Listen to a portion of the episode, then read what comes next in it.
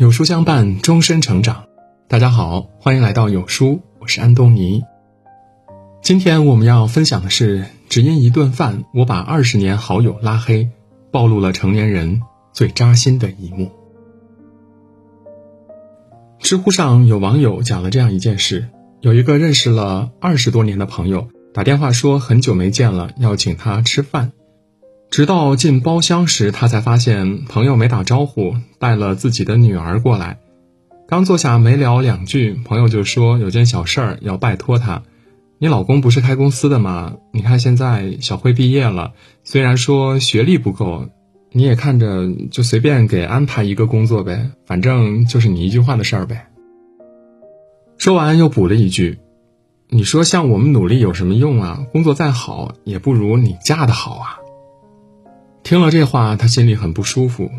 可碍于相交多年，他没有当面拒绝，想着回头再找个理由婉拒。过了两天，他很抱歉地跟朋友说：“最近公司业务不景气，没有招人的打算，希望朋友能谅解。”但是朋友却非常生气，明明一开始没说拒绝，现在饭也吃了，又出尔反尔，还耽误他女儿找工作。不仅如此，朋友还把这件事捅到了朋友圈。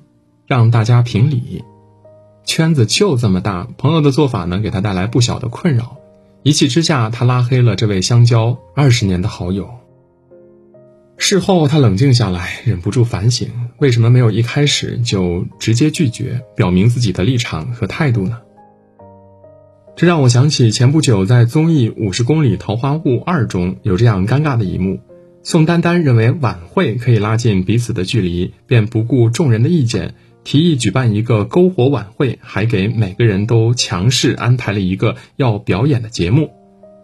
这种像是小时候被家里人按头表演才艺的环节，让所有人面面相觑。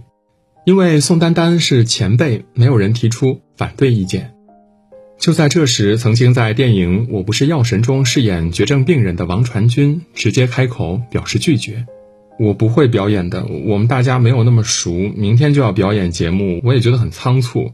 在刚刚的这个流程中，我有一种强烈的被推着走的感觉。我更期待的是最后结局的时候，大家自然而然、发自内心的表演，而不是提出让王传君干嘛。我不。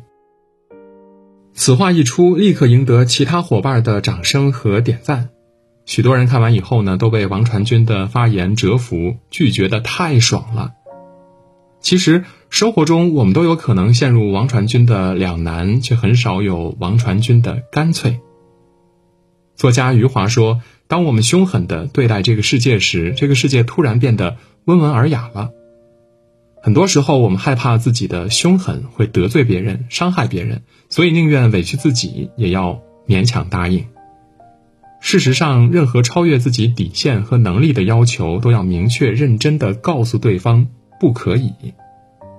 成年人的世界，适度迂回婉转是一种说话的艺术，可当机立断、干脆果断才是真正的智慧。看过一句话：世上活得最累的人，就是不懂拒绝的人，因为他们身上的刺都是朝着自己长的，舍不得伤害别人，最后只能自己疼。不懂拒绝的人，事事迁就，处处忍让。不仅委屈自己，还会让生活变得鸡零狗碎、一地鸡毛。前段时间，郑州大学发布了一则通告：该校音乐学院的一名女生不顾防疫规定，私自外出与男友约会，明知自己身体不适，还拜托自己同寝室的舍友代替自己做核酸检测。结果，她以一己之力让整个郑州大学南校区五千多人卷入隔离。最终，这名女生被开除学籍，而代替她做核酸的室友也被拖下水，不仅被全校通报，可能还要面临法律追责。有人说，室友虽然很惨，但是并不无辜。既然拒绝的话，当时没有说出口，就注定承担相应的代价。生活就是如此，因为一念之差，一时不忍，做不到干脆利落的拒绝，只会让自己陷入被动、尴尬的境地，难以挣脱。网剧《我是余欢水》中，余欢水是一个不懂拒绝的老实人，可这个老实人呢，却没有什么好人缘，反而在生活中处处碰壁。被老婆看不起，被上司同事欺负，连邻居都对他吆五喝六的。朋友向他借钱，他不懂拒绝，只得把母亲留下的唯一一笔救急钱借给朋友了。临了，自己有用，却被朋友赖账，到最后反而是自己这个债主还要卑微的道歉。直到他被误诊为胰腺癌晚期，心灰意冷的他破罐子破摔，一改往日的怯懦，直来直往，反而像开挂一样，过得越来越好。武志红说过：“我们总是习惯谈牺牲，习惯谈忍让，总是担心会伤害别人，也怕自己会受到伤害。一味的隐忍换来的才是伤害。人生在世，承诺不难，付出不难，难的是坦然拒绝。唯有懂得拒绝，才能收获尊重，活出洒脱。”感情中没爱了，你是会选择继续勉强，还是果断离开呢？曾在网上看过一对情侣的直播分手，他们在一起两年，记录分享了很多属于彼此的甜蜜瞬间。可后来随着两个人事业发展越来越好，陪伴对方的时间呢也越来越少了。原来无话不谈、亲密无间的两个人变得越来越陌生。我已经感觉我们过着各自的人生，这太煎熬了。当发现感情出现了不可调和的矛盾后，他们没有继续纠缠，让爱意在争吵中消磨殆尽，而是选择体面的分手，给彼此留下最美的回忆。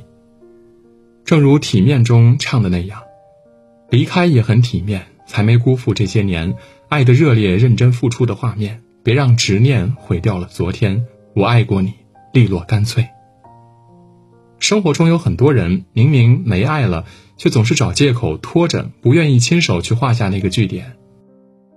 后台有一个读者跟我们分享了他自己的故事，他出生在一个教师家庭，父母都很传统。大学毕业前，她都没谈过恋爱。经人介绍，她认识了现在的老公，对方并不是她喜欢的类型，但双方父母都很满意。再加上老公对她非常体贴，他向来又不是一个干脆果断的人。糊里糊涂的就和对方结了婚，婚后他们很快有了孩子，但孩子出生后，他发现两个人的隔阂越来越大，无论是生活习惯还是性格喜好，双方都不在一个频道。为了孩子，她决定继续忍耐，可是丈夫却出轨了，下班后不再准点回家，也不再回复她的消息，偶尔回来对她也是指责和挑剔。她知道丈夫是想逼她开口提离婚，可是，一想到离婚后孩子就是单亲家庭，父母也会难过，她就下不了决心。